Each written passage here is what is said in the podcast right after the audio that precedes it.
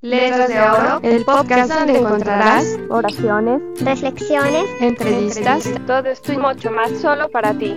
Comenzamos. Hoy en Letras de Oro el podcast. Movilidad ciclista. Pero antes un anuncio de nuestros amigos Francisco Barrios el Mastuerzo y Calle 4.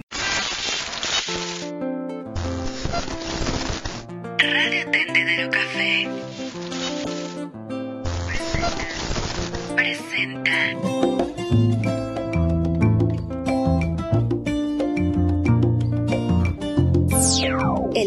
El Mastuerzo y Calle 4 Niña, niña de mis ojos, Un son para bailar. Programa especial. Todos me ven como un rebelde de lo peor, mas soy igual a los demás. Asiste virtualmente a este increíble show en vivo que se llevará a cabo el próximo 15 de septiembre a partir de las 9.30 de la noche. Podrás visualizarlo a través de las páginas de Facebook El Mastuerzo y Calle 4. Realiza tu aportación voluntaria a las cuentas de PayPal de El Mastuerzo y de Calle 4. Todo a mi alrededor.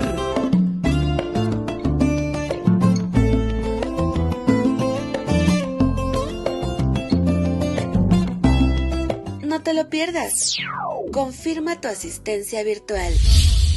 El Mastuerzo y Calle 4. Un son para bailar.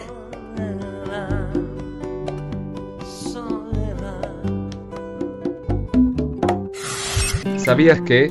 La prioridad ciclista se implementa en calles de vías secundarias. Esto sirve para visibilizar que los ciclistas cuenten con la prioridad de usar la totalidad del carril para circular en la vía. Porque las y los ciclistas tienen prioridad. La prioridad ciclista ayuda a la seguridad de los ciclistas y evita siniestros viales. Es obligación del ciclista. Circular utilizando solo un carril de circulación. Siendo preferentemente el de baja velocidad. La distancia recomendada de separación entre un ciclista y un automóvil de preferencia tiene que ser de 1.50 metros, y en casos en la que las calles donde su ancho sea menor a 3 metros deberán de ocupar la totalidad de esta para evitar siniestros. Jerarquía de transporte. El derecho de moverse con facilidad por la ciudad debe universalizarse y no reservarse solo para los que disponen de recursos para contar con un vehículo motorizado privado. Se debe dar prioridad a los usuarios de las bahías en el siguiente forma. Número 1. Los peatones ocupan el primer lugar de la jerarquía y son el eje central de la movilidad. Número 2. Los ciclistas sin importar si es recreacional, por deporte o como medio de transporte o herramienta de trabajo o de carga. Número 3. El transporte público, puesto que esto disminuye significativamente la cantidad de automotores por persona. Número 4. Transporte de carga, ya que es este el encargado de la transportación de bienes y servicios y por ende la importancia de que se le dé un estatus por arriba de los autos y motos particulares. Número 5. Los automotores y motocicletas particulares, esto porque su capacidad de transportar a pasajeros es muy limitada y no disminuye la contaminación sonora del aire y limita la movilidad del peatón. Beneficios al usar la bicicleta. Número 1. Mejora la calidad de vida en la ciudad que se implementa. Número 2.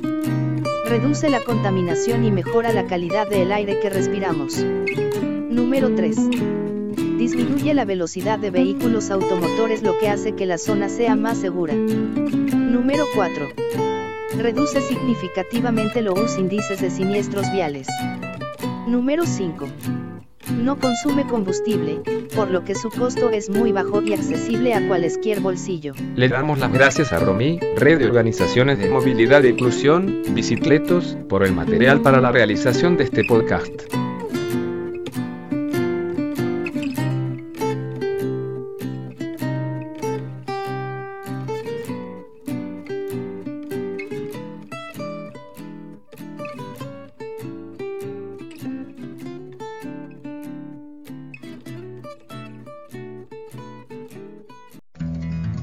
Si te gustó este capítulo de nuestro podcast, te invitamos a que te unas a nuestra lista de patrones En la descripción te dejamos los enlaces para ello y las otras formas que puedes ayudar a que crezca este proyecto.